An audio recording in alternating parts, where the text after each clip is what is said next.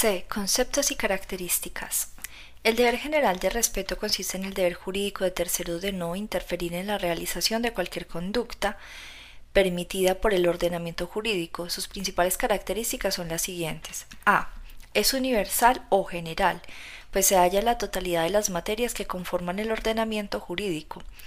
Es sujeto activo de él toda persona que pueda o deba realizar una conducta relevante para el derecho. En algunas ocasiones se pasa por alto su existencia, pues al encontrarse presente en la totalidad de las relaciones jurídicas, se trata de evitar una multiplicación de los elementos de las mismas y se da por sentada su existencia. Son fuente de él tanto los derechos subjetivos de derecho público como los derechos privados. B. Es absoluto, ya que los sujetos pasivos del mismo son la totalidad de los sujetos de derecho distintos a su titular. C. Su objeto es únicamente una abstención por lo que no cobra relevancia sino hasta el momento de su incumplimiento. D. Es fundado porque tiene como causa cualquier conducta jurídica relevante para el ordenamiento jurídico. El deber general de respeto no genera a su vez deber general de respeto. E. Es de carácter extrapatrimonial ya que no sirve como garantía en caso de incumplimiento de obligaciones principal finalidad del patrimonio. D. Diferencia entre el derecho personal y el derecho real. 1. Concepto de derecho personal. Existe un amplio consenso en la doctrina a propósito de los elementos esenciales del derecho personal, definiéndolo como la facultad por virtud de la cual un sujeto llamado acreedor puede exigir de otro llamado deudor una prestación de dar, hacer o no hacer apreciable en dinero. 2. Concepto de derecho real. Por el contrario, el concepto de derecho real es sumamente controvertido. En las presentes líneas no se pretende agotar la exposición de la totalidad de las ideas divergentes a propósito del mismo, sino únicamente abordar las de mayor aceptación con la finalidad de diferenciarlo del derecho personal. Se propone como concepto el siguiente facultad por virtud de la cual el titular puede aprovecharse económicamente de un bien con las limitaciones y las modalidades permitidas por el ordenamiento jurídico, imponiendo a todos los demás un deber general de abstención. Se señala como género próximo del concepto de derecho real el de facultad con el objeto de destacar que se trata de un derecho subjetivo, concretamente de derecho privado. Es común que algunos doctrinarios destaquen que dicha facultad puede ejercerse tanto a de manera directa e inmediata como ocurre en los derechos reales denominados de primer grado o principales como b indirecta inmediata como ocurre en los llamados derechos de segundo grado accesorios o de garantía. En estos últimos podría decirse que el aprovechamiento consiste en la posibilidad de realización económica del valor del bien condicionada por el incumplimiento de una obligación garantizada. También suele destacarse que el aprovechamiento económico que corresponde al titular puede ser tanto total como parcial.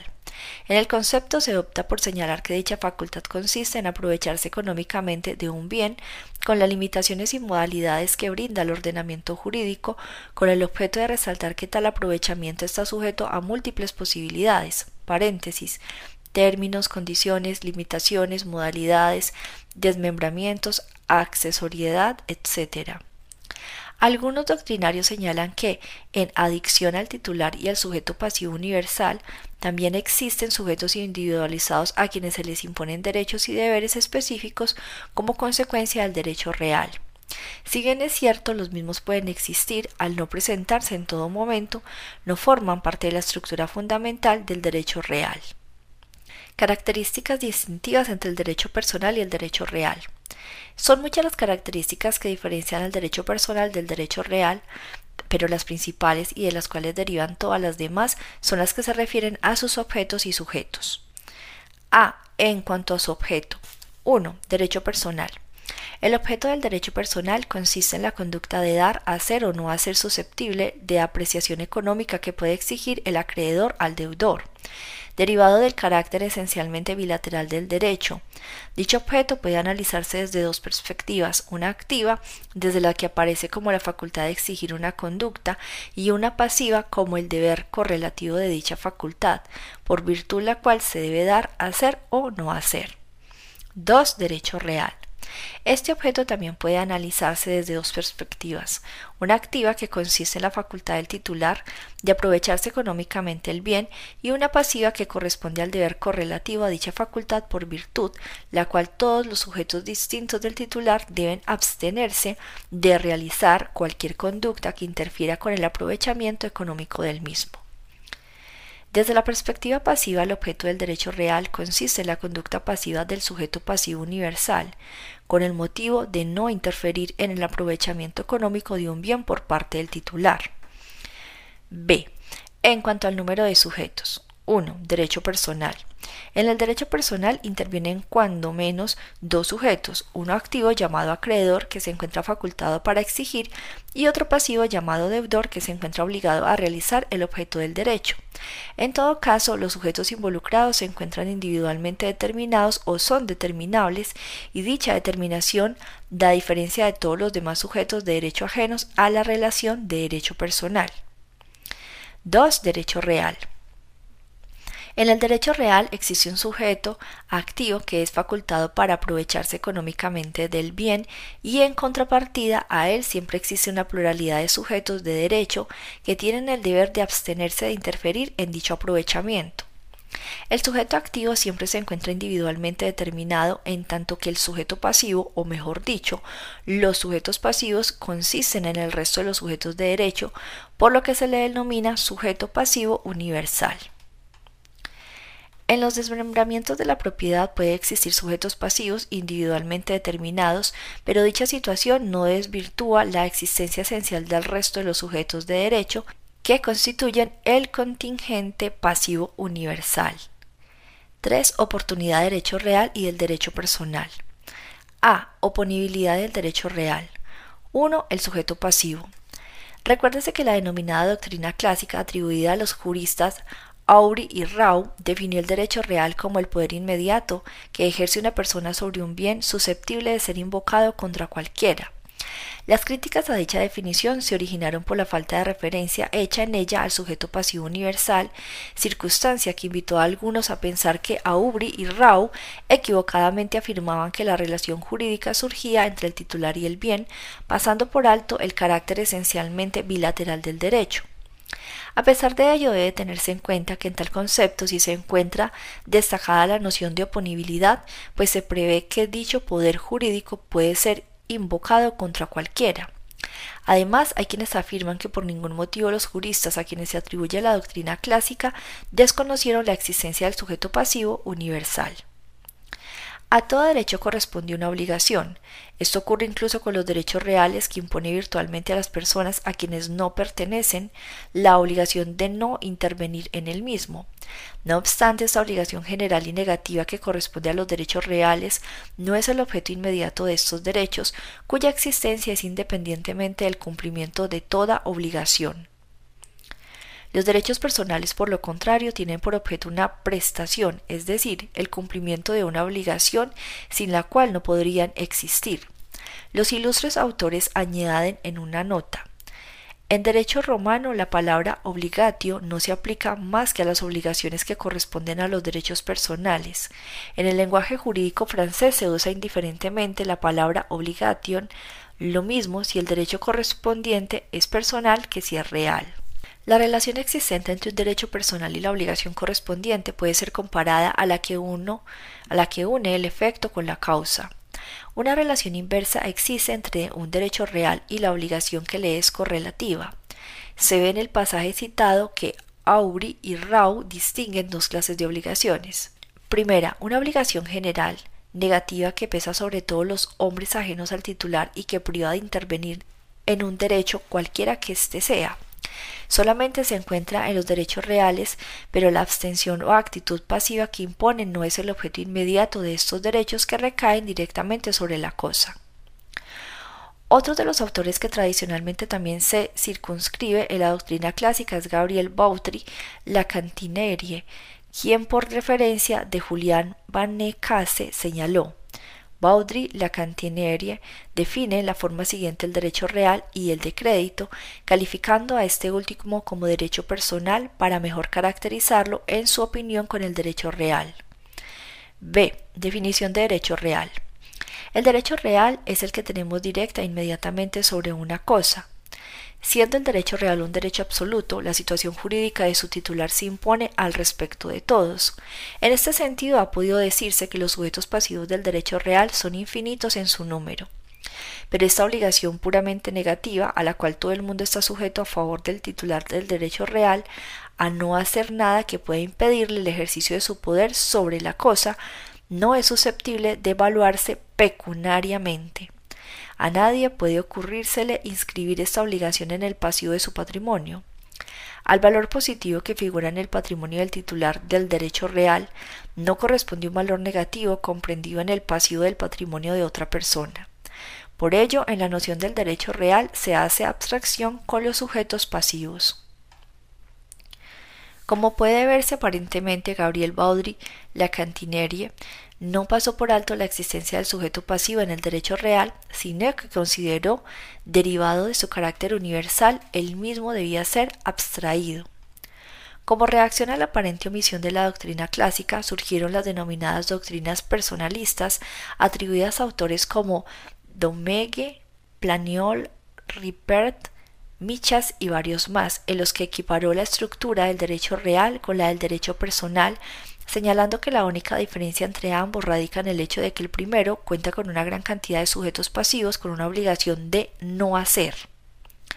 A su vez, esta doctrina generó críticas y así surgió la denominada doctrina ecléctica, atribuida a la autoría conjunta de los tratadistas Marcelo Planiol y Jorge Ripert, en colaboración con Mauricio Picard en la obra denominada Tratado Práctico de Derecho Civil francés. Estos autores afirman que para conceptualizar correctamente el derecho real es necesario tener en cuenta sus dos elementos, a saber, el interno consistente en el poder jurídico, o mejor dicho, la facultad que se tiene sobre el bien, y el externo consistente en el deber de abstención del sujeto pasivo indeterminado. En ese momento de evolución doctrinal quedaron claras las características que en lo esencial son comúnmente aceptadas como propias del deber del sujeto pasivo del derecho real, a saber, a. Se trata de un deber impuesto a todos los sujetos distintos del titular del derecho real. B. Se trata de un deber de respeto, de abstención negativo o de no intervención. C. No es de carácter patrimonial. Y D. En caso de incumplimiento genera una sanción para su infractor, quien a partir de ese momento se individualiza y distingue del resto de los sujetos que conforman el universo jurídico. De lo anterior se desprende claramente que las características del deber del sujeto pasivo del derecho real coinciden completamente con las características del deber, del deber general de respeto a que nos referimos al inicio de este trabajo. No existe duda acerca de que el derecho real tiene un sujeto pasivo que debe abstenerse de obstruir el ejercicio del derecho por parte de su titular. Lo cierto es que dicho deber no es privativo o exclusivo del derecho real, sino que es compartido con el resto de las figuras de derecho, ya que se identifica completamente con el deber general de respeto. Esta es la razón por la cual los autores de la doctrina clásica hicieron aparente caso omiso al deber de abstención, pues consideraron que, de fondo, no es un elemento exclusivo, característico y distintivo del derecho real. 2. Las prerrogativas de persecución y preferencia. La prerrogativa de persecución consiste en la facultad de exigir la restitución de la posesión del bien objeto de un derecho real cuando dicha posesión se ha perdido como consecuencia del incumplimiento del deber general de respeto. La prerrogativa de preferencia en los derechos reales consiste en la facultad de aprovecharse económicamente de un bien con exclusión de todas aquellas personas que tienen un grado de preferencia inferior de conformidad con las disposiciones jurídicas aplicables. Las prerrogativas de persecución y preferencia no son otra cosa sino las consecuencias derivadas del incumplimiento del deber general de respeto. De hecho, se identifican con el mismo, son las manifestaciones de la oponibilidad en caso de incumplimiento. Existen solo de modo latente en el aspecto interno del derecho real cuando se da su ejercicio pacífico. Cobran relevancia hasta el momento del incumplimiento por parte del sujeto pasivo universal. El derecho de persecución y el de preferencia no constituyen dos derechos distintos, inherentes al derecho real. Más exacto es decir que el derecho real se presenta según las circunstancias como un derecho de persecución o como un derecho de preferencia. Según Aury y Rau, el derecho de persecución se reduce en efecto a la prerrogativa del titular de un derecho real para perseguir su ejercicio sobre la cosa misma sometida a él y contra todo poseedor o detentador de ella. También el derecho de preferencia se reduce a una prerrogativa consistente en que al entrar en conflicto varias personas que han adquirido en épocas diferentes derechos reales de la misma o de diversa naturaleza sobre una cosa, triunfa el derecho adquirido, primeramente, sobre los adquiridos con posterioridad. B. Oponibilidad del derecho personal. 1. Reconocimiento de la doctrina del deber general de respeto en el derecho personal. El derecho personal también produce el deber general de respeto en todos aquellos sujetos distintos del acreedor y deudor. Dicha situación no es recurrentemente reconocida, pero son varios los doctrinarios que dan cuenta de ello. Marcelo Planiol y Jorge Ripper reconocieron su existencia como característica de todos los derechos y al momento de comparar la eficacia contra terceros que existe en el derecho real y en el derecho personal, señalaron lo siguiente. 2. El derecho de crédito puede invocarse contra terceros. No nos referimos a algunos casos aislados, sino a toda una tendencia que en presencia de las nuevas formas de la lucha económica tiende a asegurar a los contratantes contra los actos de terceros para proteger los provechos que pudieran resultar del contrato. En derecho francés, esta protección se ha realizado en una cierta medida sobre el terreno delictuoso. La jurisprudencia admite que el tercero cómplice de la violación de una obligación contractual puede ser declarado responsable cuando haya actuado con conocimiento de causa, aunque haya sido con ausencia de todo acto de concurrencia desleal. La jurisprudencia americana va mucho más lejos aún por este camino. Ella considera el derecho de industrial para el mantenimiento y libre desenvolvimiento de sus relaciones contractuales como un verdadero derecho de propiedad cuya violación por los terceros da lugar a la misma sanción que protege la propiedad, a saber, el mandamiento judicial. Esto sorprendería de un jurista francés, pues considerar el derecho nacido de una obligación como un derecho de propiedad es desconocer toda la distinción entre el derecho real y el de crédito.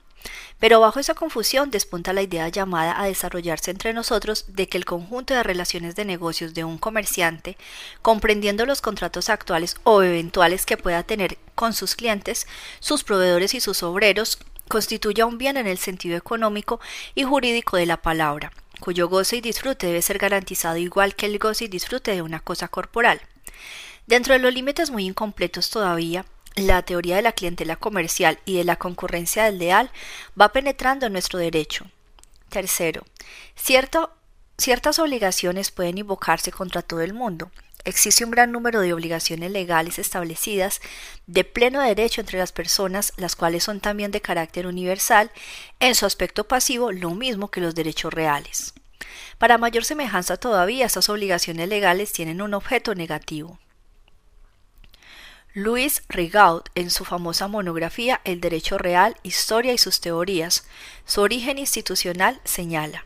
Resulta pues que los caracteres de ordinario atribuido a los derechos reales de ser absolutos, de valer frente a cualquiera y por consiguiente de servir de base a acciones contra sujetos indeterminados, son, en cierto sentido, caracteres comunes a todos los derechos y se encuentran en los derechos de crédito únicamente que son necesariamente más sensibles y están más a la vista en los derechos reales que en los derechos de crédito, y forman en los primeros el único aspecto personal del derecho, mientras que en los derechos de crédito hay relaciones personales especiales de acreedor y deudor, o como dice Demoque, estos derechos obligan desde los dos planos diferentes a la totalidad de una cierta manera y a una o muchas personas determinadas de una manera más estrecha. Y precisamente en esta obligación más estrecha consiste el lado interno relativo o el contenido del derecho de crédito, mientras que el lado interno de derecho real reside únicamente en las relaciones del titular con la cosa. Lo que hay que tener en cuenta es que los caracteres normales del derecho real, tales como la eficacia adversus omnes o contra cualquiera, no son caracteres esenciales a este derecho y que pueden encontrarse en cierto grado en todos los derechos de crédito e incluso a veces en mayor grado en los derechos de personalidad. Por ejemplo, José Castán Tobeñas comparte la idea de la presencia del deber general de respeto en los derechos personales, pero para él se trata de una figura distinta a ellos perteneciente al derecho público. Al respecto, manifiesta Una cosa es la obligación en sentido técnico propia exclusivamente de los derechos de crédito y otra muy distinta el deber de que incumbe a todos los hombres de respetar la propiedad de otro, que es, como dice Rigaud, una obligación de derecho público y en modo alguno una obligación civil, valor pecuniario.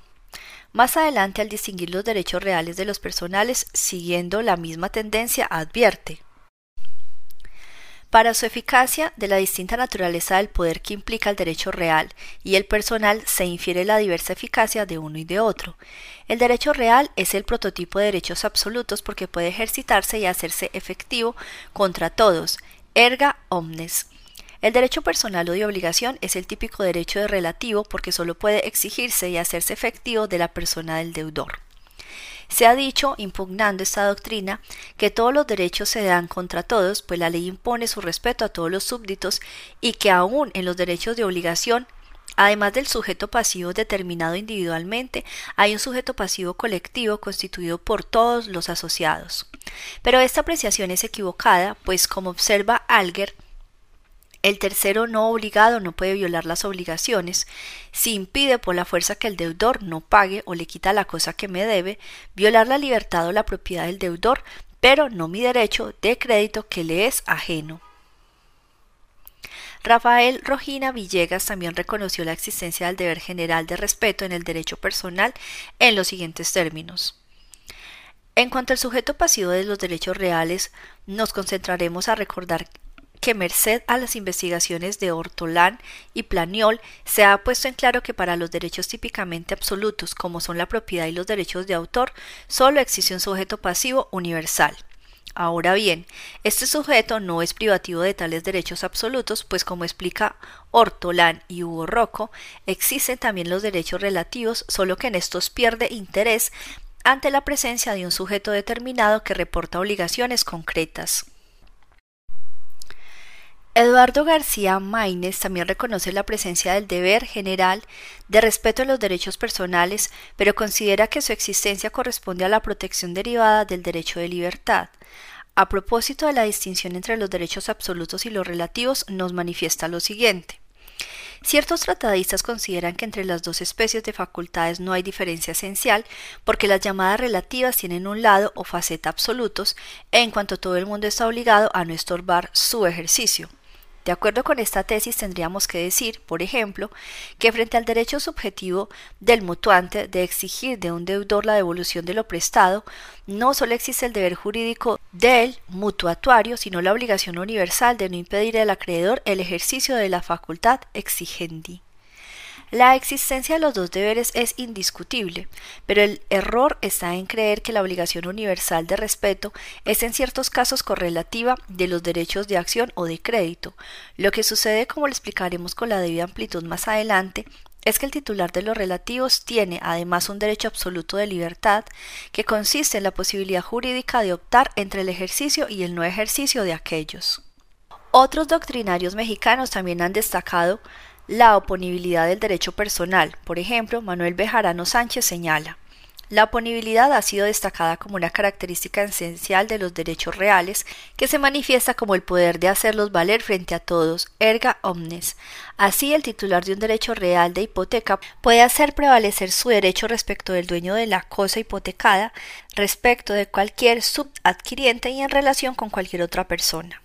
Pero sería un error suponer que solamente los derechos reales son oponibles a los terceros, pues también los derechos de crédito constituyen una realidad que existe para ellos y que se refleja a menudo en el círculo económico jurídico de quienes no han sido partes de la relación crediticia y admitía en general para cierto tipo de terceros conectados con las partes, como son los acreedores de ambas o sus causa habientes y más discutible su reconocimiento cuando se trata de terceros completamente extraños a las partes. Paréntesis, los llamados poenitus extranei. Este autor destaca que la punibilidad del derecho personal se explica mayormente tratándose de cierto tipo de terceros conectados con las partes. Lo que ocurre es que el deber general de respeto impone una conducta negativa.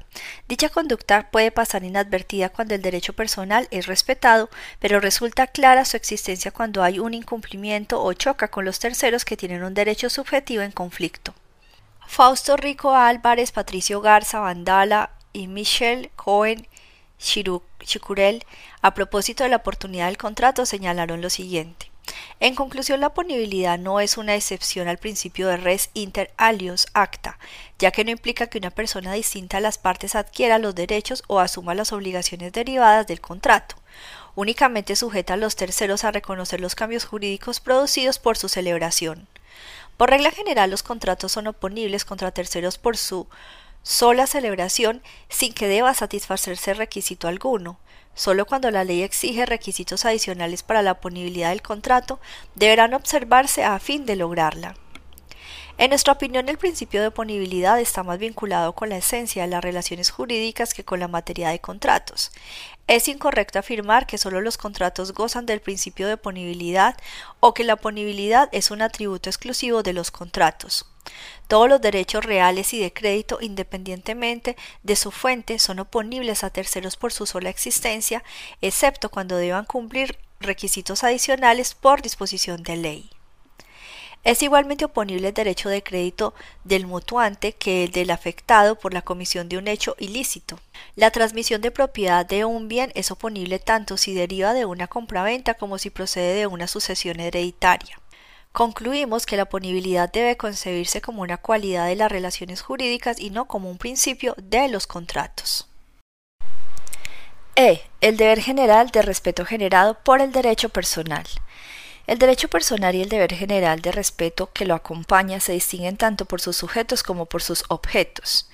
En la estructura primaria del derecho personal intervienen únicamente dos sujetos, que pueden ser múltiples individualmente determinados o determinables, uno activo que se encuentra facultado para exigir y otro pasivo quien debe realizar una conducta. En cambio, en el deber general de respeto existe un sujeto individualizado, titular del mismo, y un universo de sujetos pasivos indeterminados constituido por el resto de los sujetos de derecho. El objeto del derecho personal consiste en una conducta de dar, hacer o no hacer susceptible de apreciación pecuniaria. El objeto del deber general de respeto consiste en una abstención misma que no se computa dentro del patrimonio por su propio carácter universal y no y por no servir de garantía del cumplimiento de obligaciones. Quienes tienen el deber general de respeto no se encuentran obligados a dar, hacer o no hacer, sino simplemente a no entorpecer que el titular del derecho personal exija o no, según sea su voluntad, la conducta que le es debida y a no entorpecer que el deudor dé, haga o no haga la conducta que debe. El principio de relatividad res inter alios acta del contrato o hecho jurídico fuente del derecho personal no se vulnera, ya que el deber general del respeto solo impone un deber general de abstención, pero no grava con ninguna prestación o abstención patrimonial específica a un sujeto determinado. El deudor del derecho personal es también sujeto pasivo del deber general de respeto, dado que tiene el deber de no interferir en la elección del acreedor. Por su parte, el acreedor del derecho personal es también sujeto pasivo del deber general de respeto, dado que tiene el deber de no interferir en la conducta que realiza el deudor para cumplir su obligación.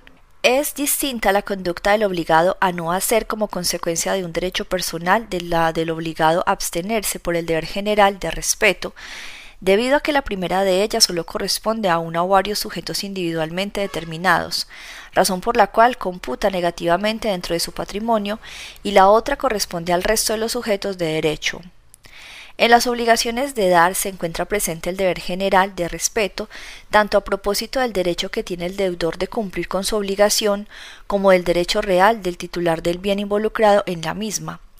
De las opiniones doctrinales transcritas anteriormente se nota cómo a pesar de que todas ellas reconocen la existencia del deber general de respeto en el derecho personal, algunas de ellas muestran cierta resistencia a reconocerlo como parte del mismo, pues afirma que corresponde a una estructura jurídica distinta propia del derecho público, Eduardo García Maínez, por ejemplo, sin calificar si corresponde al derecho privado o al público, la identifica con el derecho de libertad.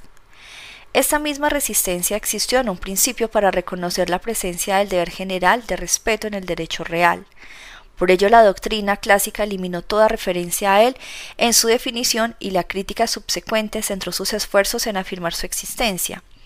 Actualmente parece que ninguna doctrina podría negar la existencia del sujeto pasivo universal en el derecho real y que el deber de este último se identifica con el deber general de respeto. El deber general de respeto es un elemento constitutivo intrínseco en el derecho real.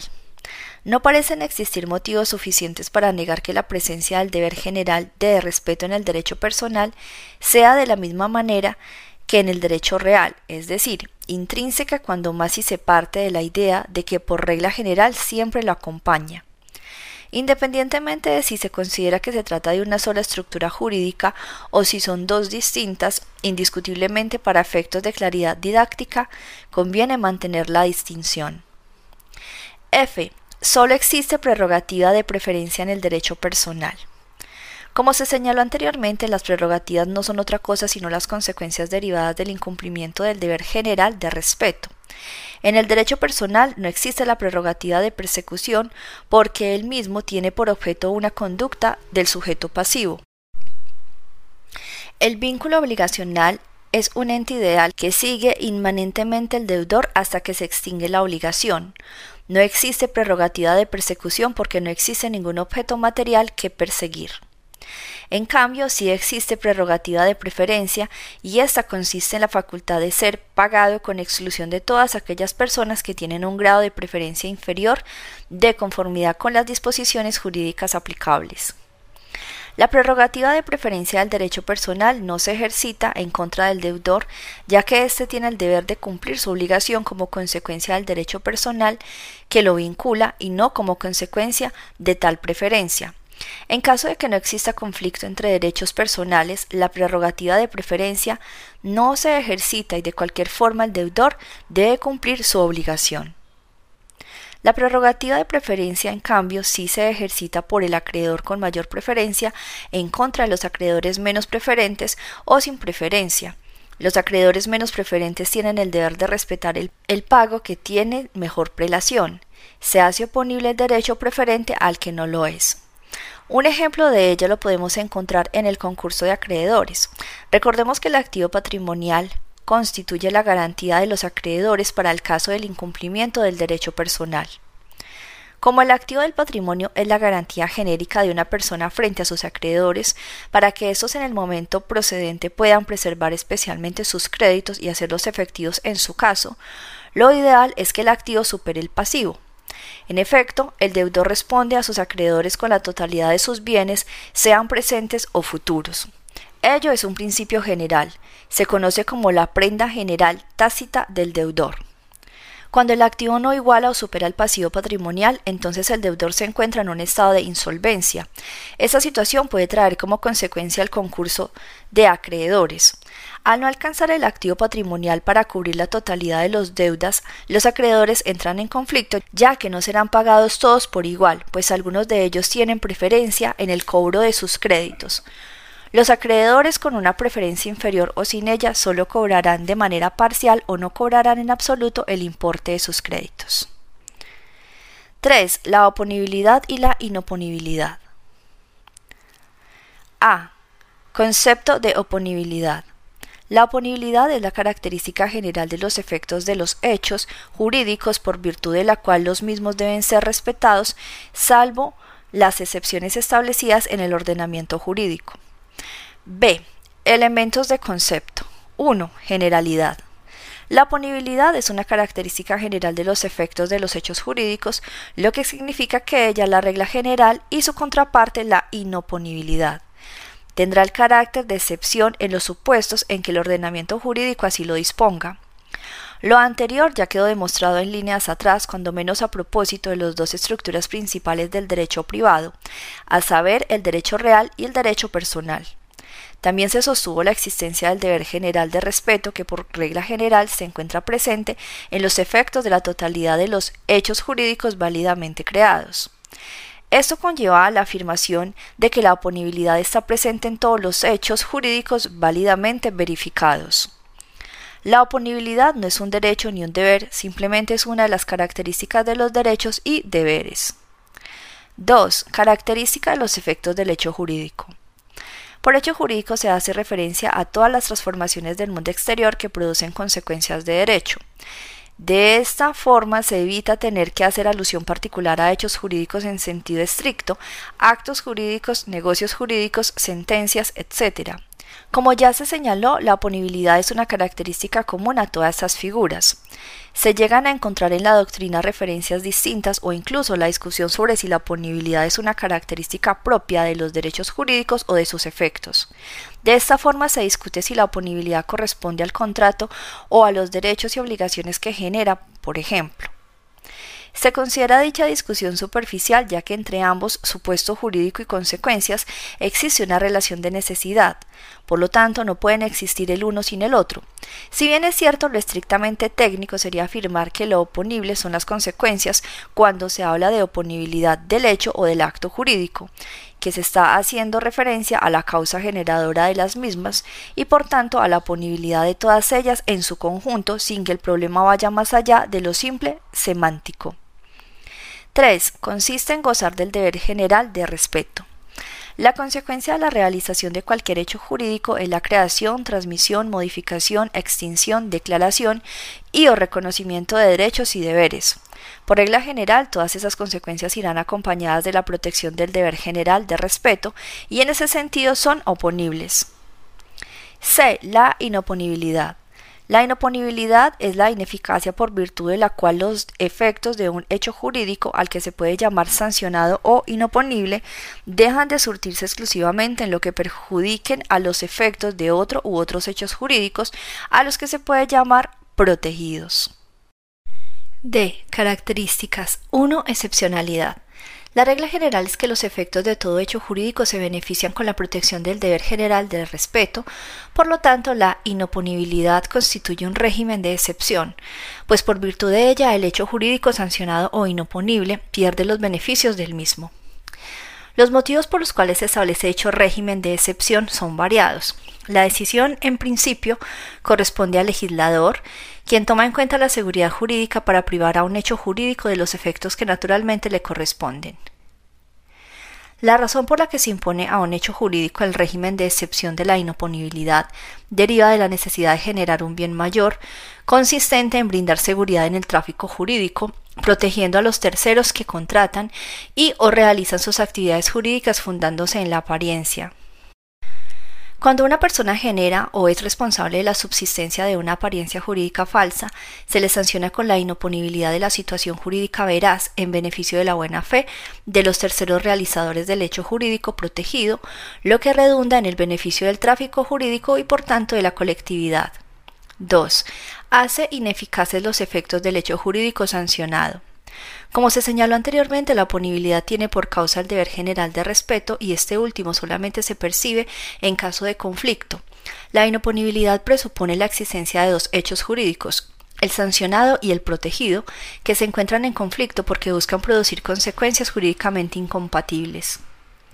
La inoponibilidad es una sanción hacia la persona quien corresponden los beneficios del hecho jurídico inoponible que tiene por origen la violación de un deber que no afecta la validez del hecho sancionado. Es una figura distinta a la inexistencia o de la invalidez. Estas últimas se producen cuando falta algún elemento de existencia o requisito de validez al momento de celebrarse el acto jurídico. La inoponibilidad en nada se relaciona con los requisitos de celebración del acto jurídico y su efecto es diverso, como se verá en el siguiente apartado. La naturaleza jurídica de la inoponibilidad es la de una ineficacia funcional. Desde el punto de vista esencial, ineficacia es todo el elemento o acontecimiento que impide que un acto jurídico produzca o continúe produciendo sus consecuencias de derecho. Las ineficacias estructurales son las que se verifican a causa de un vicio contaminante a la celebración del acto jurídico, suponen la falta de alguno de sus elementos esenciales o de validez. Las ineficacias funcionales son las que operan a causa de un acontecimiento o circunstancia posteriores a la celebración del acto jurídico y ajenos a su estructura. 3. Relatividad. La relatividad de la inoponibilidad conlleva una excepción al principio lógico de contradicción antes tratado. Recordemos que el mismo puede enunciarse como dos preceptos jurídicos que contradicen cuando en iguales circunstancias uno prohíbe y el otro permite a un sujeto la misma conducta. Con la inoponibilidad se bifurcan los efectos del hecho jurídico, ya que para algunas personas está prohibido y para otras está permitido vulnerar el deber general de respeto respecto de los efectos del hecho jurídico inoponible. Particularmente los sujetos en quienes se surten los efectos del hecho jurídico sancionado, que por regla general son quienes celebraron el acto jurídico inoponible, deben continuar respetando tales efectos. Para ellos el hecho jurídico continúa teniendo toda su fuerza y valor jurídicos. Lo mismo ocurre en el resto de los sujetos que forman el contingente pasivo universal. En cambio, exclusivamente para él o los sujetos beneficiarios de la inoponibilidad cesa el deber general de respeto y por tanto tienen permitido pasar por alto los efectos del hecho jurídico sancionado. Los efectos del hecho jurídico protegido se surten sin respetar los del hecho jurídico que en principio le era oponible. La principal aplicación de tal protección radica en que la inoponibilidad hace al hecho jurídico protegido inatacable por las causas de ilicitud que le puedan derivar del hecho jurídico sancionado. La iniponibilidad no hace al hecho jurídico protegido válido, pero genera un efecto equivalente en eficacia. La inatacabilidad por las causas de ilicitud que le deriven del hecho jurídico sancionado. 4. La fecha cierta. Un requisito probatorio de suma importancia que debe tenerse en cuenta es el referente a la fecha cierta. Como es sabido, a partir de la instauración del consensualismo en el derecho mexicano, por regla general, el acto jurídico existe y surte plenamente sus efectos a partir de su celebración, sin que se requieran formalidades algunas para su existencia. Este sistema fue duramente criticado por la doctrina por la inseguridad jurídica que genera, ya que podría ocurrir que una persona, obrando ilícitamente, antedate la fecha del otorgamiento un acto jurídico con el fin de sustraer bienes de su patrimonio en detrimento de sus acreedores o con el objeto de generar consecuencias jurídicas incompatibles con un derecho, real o personal, lícitamente creado. Derivado de esta situación, tanto la doctrina como la legislación y la jurisprudencia han establecido como requisito de oponibilidad la fecha cierta. Cabe destacar que se trata de un requisito objetivo y no sustantivo, creado por la necesidad de certeza en el tráfico jurídico y que el mismo no desvirtúa el sistema de oponibilidad natural del supuesto jurídico, sino que por el contrario lo confirma al tener por presupuesto el mismo. Por su parte, el Código Civil, a propósito de la cesión de crédito, establece como requisito la ponibilidad el de la fecha cierta en los siguientes términos. Artículo 2034. La cesión de créditos que no sean a la orden o al portador no produce efectos contra terceros, sino desde que su fecha deba tenerse por cierta conforme a las reglas siguientes. 1. Si tiene por objeto un crédito que deba inscribirse desde la fecha de su inscripción en el registro público de la propiedad. 2. Si se hace en escritura pública desde la fecha de su otorgamiento. 3. Si se trata de un documento privado desde el día en que se incorpore o inscriba en un registro público, desde la muerte de cualquiera de los que lo firmaren o desde la fecha en que entregue a un funcionario público por razón de su oficio. La disposición no debe de interpretarse en sentido literal entendiendo que la fecha cierta da oponibilidad a la cesión de derechos, pues como lo hemos venido sosteniendo en nuestra tradición jurídica y derecho positivo, los hechos jurídicos son oponibles naturalmente. Como lo veremos a continuación, la jurisprudencia claramente ha establecido que la circunstancia de que un documento privado no tenga fecha cierta no veda a quien lo invoca de su derecho para acreditar por cualquier otro medio su certeza se está frente a un supuesto de acreditación, es decir, se trata de un tema probatorio objetivo, pues como es sabido, no basta ser titular de un derecho, se debe además contar con los medios objetivos necesarios para probarlo en el tráfico jurídico. La jurisprudencia mexicana ha hecho extensivo el requisito de fecha cierta y los medios para obtenerla, establecidos por el artículo 2034 antes transcrito, a prácticamente la totalidad de los hechos jurídicos. El siguiente criterio firme resume los medios para obtener la fecha cierta. Documentos privados fecha cierta de los Solamente puede considerarse que los documentos privados tienen fecha cierta cuando han sido presentados a un registro público o ante un funcionario en razón de su oficio, o a partir de la fecha de la muerte de cualquiera de sus firmantes. Más ejemplos de ello se encuentran en los siguientes criterios. Documentos privados de fecha cierta. Es verdad que conforme a lo dispuesto en el artículo 2034, fracción 3 del Código Civil y la tesis de jurisprudencia emitidas respectivamente por la otrora tercera sala y la actual primera sala, ambas de la Suprema Corte de Justicia de la Nación, cuyos rubros son documentos privados fecha cierta de los e intereses jurídicos en el amparo ineficacia del contrato privado de compraventa de fecha incierta para acreditarlo. Los hechos que hacen cierta la fecha en un documento privado son la inscripción en el registro público de la propiedad, la entrega del documento a un funcionario público en razón de su oficio y la muerte de cualquiera de los que la firmen. Sin embargo, la circunstancia de que el documento privado en sí no tenga alguna de esas características no veda a quien lo exhibe de su derecho para acreditar, por cualquier otro medio, su certeza. Pero esos hechos que se invoquen y demuestran deben de ser tales que de ellos surja como consecuencia necesaria la existencia del documento al tiempo en que se verificaron, es decir, deben ser capaces de eliminar la posibilidad de que sea de una fecha diversa. Interés jurídico en el amparo puede acreditarse con el contrato privado traslativo de dominio cuyas firmas se ratifican ante notario, porque es un documento de fecha cierta. Paréntesis, legislación del Estado de Puebla. Esta primera sala de Suprema Corte de la Justicia de la Nación ha sostenido que un documento privado es de fecha cierta, entre otros supuestos, desde el momento en que se entrega a un funcionario en razón de su oficio. Ahora bien, entre las funciones de los notarios está la de dar fe pública para hacer constar los actos y hechos jurídicos a los que los interesados deban o quieran dar autenticidad y fuerza probatoria así como la de expedir las certificaciones que procedan legalmente de manera que la certificación de una ratificación de firmas que calzan un contrato privado otorga la certeza de que al menos en la fecha en que ésta se efectúa ya se había celebrado el acto traslativo del dominio, evitando con ello el riesgo de un fraude contra los acreedores. Así, mientras no se declare judicialmente su falsedad, la certificación del notario convierte el documento privado en uno público con valor probatorio pleno de la celebración del acto jurídico que se ratificó, no respecto al contenido del documento, pero sí en cuanto a la ratificación de las firmas, de ahí que constituye prueba suficiente para acreditar ante el juzgador que la propiedad del bien se transmitió antes de que se practicara el embargo que motiva la interposición del juicio de amparo, es decir, sirve para justificar la existencia de un agravio en contra del comprador ante la privación de su propiedad y por tanto para acreditar el interés jurídico para solicitar la protección constitucional.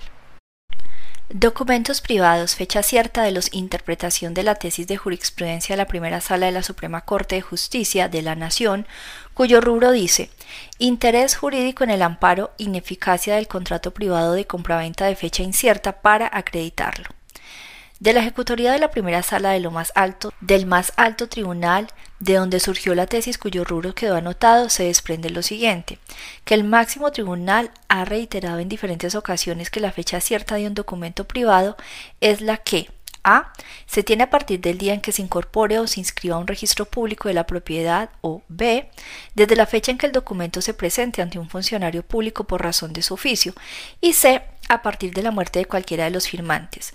Lo anterior es acorde con la tesis de la anterior tercera sala de la Suprema Corte de Justicia de la Nación, localizable en el apéndice del Semanario Judicial de la Federación 1917-1995, sexta época, tomo cuarto, parte SCJN, página 162, cuyo rubro dice Documentos privados, fecha cierta de los así como con el contenido del artículo 2034 del Código Civil del Distrito Federal.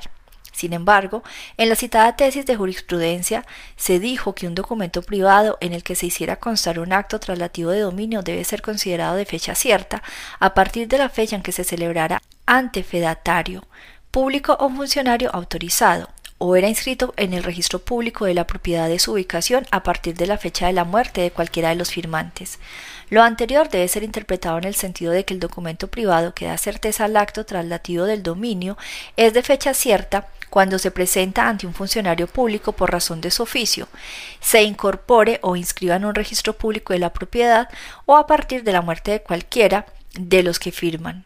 Lo anterior debe ser interpretado en el sentido en el que el documento privado que da certeza al acto traslativo del dominio es de fecha cierta cuando se presenta ante un funcionario público por razón de su oficio, se incorpore o inscriba en un registro público de la propiedad como por ejemplo cuando un contrato privado de compraventa de un bien inmueble es presentado ante un notario público para su ratificación y ésta se hace con las formalidades que exige la ley del notario de la entidad federativa en donde éste actúe, ya que de estimar lo contrario podría conducir a establecer que cualquier acto traslativo de dominio tendría que ser celebrado ante un funcionario que por razón de su oficio esté dotado de fe pública, con lo cual se desconocería la existencia de documentos privados ratificados ante quienes se encuentran investidos de fe pública, como son los notarios públicos, para hacer constar la ratificación de algún acto jurídico que la ley les permita. 4. La oponibilidad natural del derecho real y del derecho personal. Si bien es cierto la punibilidad se presenta naturalmente en los derechos reales y personales desde el momento de su existencia, cobra relevancia hasta el momento en que surge un conflicto derivado de los efectos de dos o más hechos jurídicos que se contraponen. Es por ello que a continuación se analizará la punibilidad derivada del conflicto que surge entre a derechos reales, b derechos personales y c un derecho real y uno personal. A oponibilidad entre derechos reales. Es posible y lícito que dos o más derechos reales coexistan sobre un mismo bien, pero también puede ocurrir que los efectos entre ellos sean incompatibles.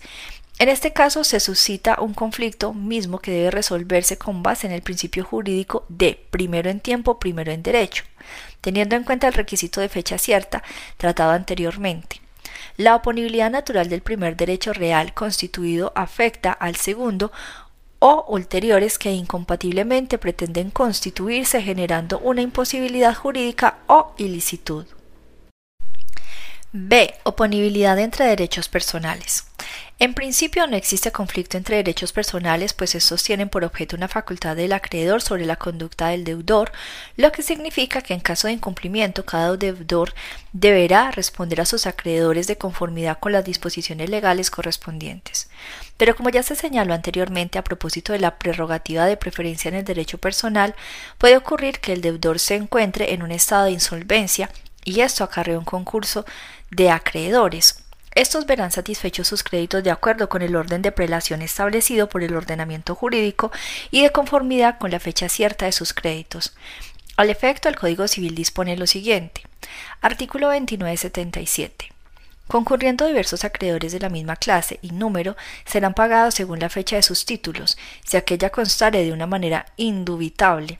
En cualquier otro caso serán pagados a a prorata. Los derechos personales preferentes son oponibles a los derechos personales sin preferencia o con preferencia inferior. Al efecto, resulta ilustrativo el siguiente criterio. Tercería excluyente de preferencia. Su objeto es declarar cualquier crédito que tiene que pagarse primero. El objeto de la tercería excluye de preferencia, es decir, cualquier crédito se tiene que pagar primero. Esto es, en ella se dirime el mejor derecho que el tercero deduzca para ser pagado. Por lo tanto, la tercería de preferencia debe fundarse precisamente en la existencia de un crédito que por su naturaleza excluye al crédito del acreedor en el juicio principal, de modo que la sentencia al declarar la preferencia que alegue el tercer opositor por ser pagado antes que el ejecutante implica el análisis y pronunciamiento sobre la existencia del crédito y su calidad privilegiada. La preferencia de los créditos frente al deudor común deriva de las disposiciones sustantivas respecto a la prelación que los mismos tienen. Para ello, debe tomarse en cuenta como regla general la inscripción de los gravámenes en el registro público de la propiedad. Luego, como el objeto de la tercería excluyente de preferencia es que se declare que el crédito del tercerista es preferente al del acreedor del juicio principal y ello requiere que se analice el título presentado por el tercerista frente al título exhibido en el juicio natural, por tanto el juzgador tiene forzosamente que hacer el estudio de ambos títulos ya que de otra manera no estaría en condiciones de resolver cuál de los dos constituye un derecho preferente. De ello, se desprende que el tercerista debe acreditar la existencia de su derecho y la preferencia respecto al crédito del ejecutante, a la vez que debe de acreditar el monto de su crédito con el objeto de que el juez determine la cantidad que debe ser pagada al ejecutante en caso de que el crédito preferente sea menor que el precio del bien rematado o bien a cuanto asciende el remanente que deba quedar a disposición del deudor. De la interpretación sistemática y armónica de los artículos 567, 568, 591 y 592 del Código de Procedimientos Civiles para el Distrito Federal, de aplicación supletoria al Código de Comercio en términos del artículo 1054 de este último ordenamiento legal, se desprende la necesidad de acreditar el importe del crédito, puesto que para que pueda proceder al remate de bienes raíces se debe de citar a todos los acreedores que aparezcan en el certificado de gravámenes que expida el registro público de la propiedad con el objetivo de que éstos puedan intervenir en el avalúo de la cosa embargada y en el acto mismo del remate si así lo desean.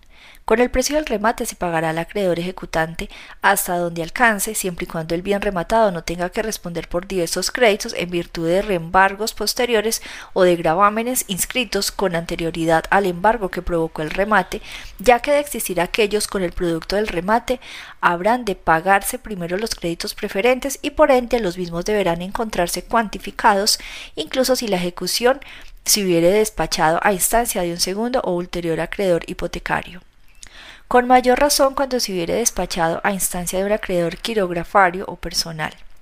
De ahí que la sentencia que decida la acción de tercería preferente necesariamente debe establecer la certeza del crédito y del monto, así como el carácter preferente del crédito, a efecto de que en su caso con el precio del remate se pague el crédito declarado preferente y el remanente del precio del remate sirva para cubrir en forma parcial o total el monto de las cantidades adeudadas al ejecutante y en su caso si hay algún sobrante, éste sea entregado al ejecutado. C. Oponibilidad del derecho real frente al derecho personal. Tanto el derecho real como el derecho personal son naturalmente oponibles. En principio los mismos no entran en conflicto ya que tienen objetos distintos, ya que el objeto del derecho real es la facultad de aprovecharse económicamente de un bien, en tanto que el objeto del derecho personal es la facultad de exigir una conducta a un deudor. A pesar de ello, puede ocurrir que en caso de incumplimiento de un derecho personal, el acreedor pretenda hacer efectivo el principio de responsabilidad patrimonial sobre uno o varios bienes del deudor, lo que puede generar un conflicto, ya que el acreedor debe respetar las extracciones de bienes realizadas previamente y con fecha cierta.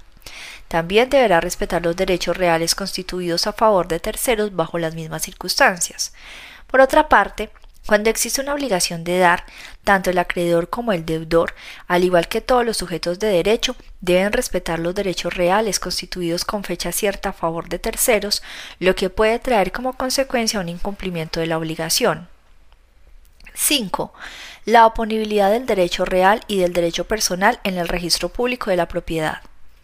El planteamiento que en este momento surge es si los hechos jurídicos son oponibles en sí mismos, ¿para qué sirve la ponibilidad que proporciona el registro público de la propiedad?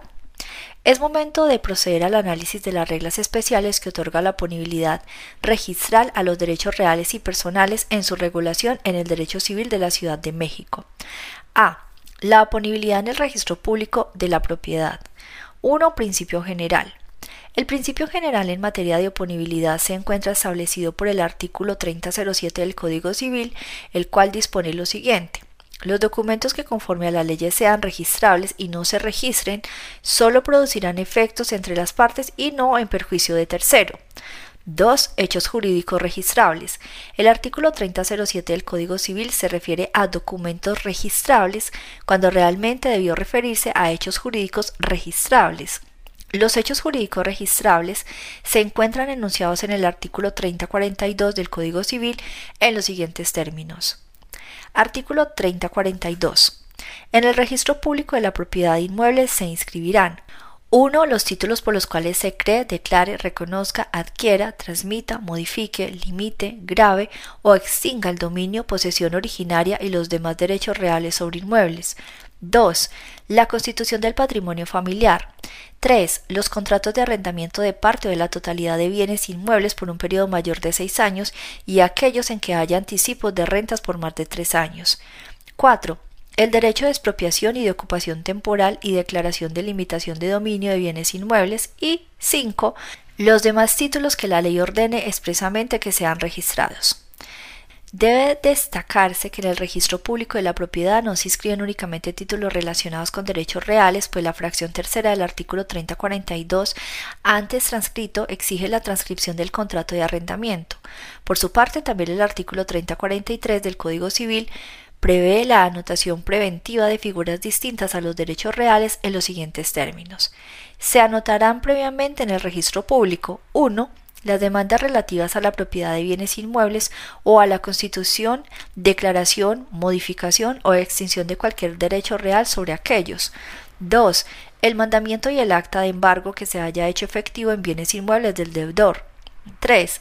Las demandas promovidas para exigir el cumplimiento de contratos preparatorios o para dar forma legal al acto contrato concertado cuando tenga por objeto inmuebles o derechos reales sobre los mismos. 4. Las providencias judiciales que ordenen el secuestro o prohíban la enajenación de bienes inmuebles o derechos reales. 5. Los títulos presentados al registro público y cuya inscripción haya sido denegada por el registrador en los términos de este código y la ley registral. Dicha anotación preventiva se hará de oficio y la cual solo constará en el sistema informático sin solicitud del interesado y aun cuando no interponga recurso de inconformidad, anotación que caducará en los términos del artículo 3035 del presente ordenamiento. 6.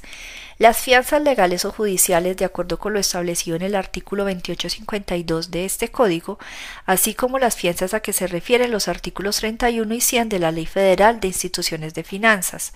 7. Los convenios emanados del procedimiento de mediación que cumplan con los requisitos previstos por el artículo 38 de la Ley de Justicia Alternativa del Tribunal Superior de Justicia para el Distrito Federal. 8.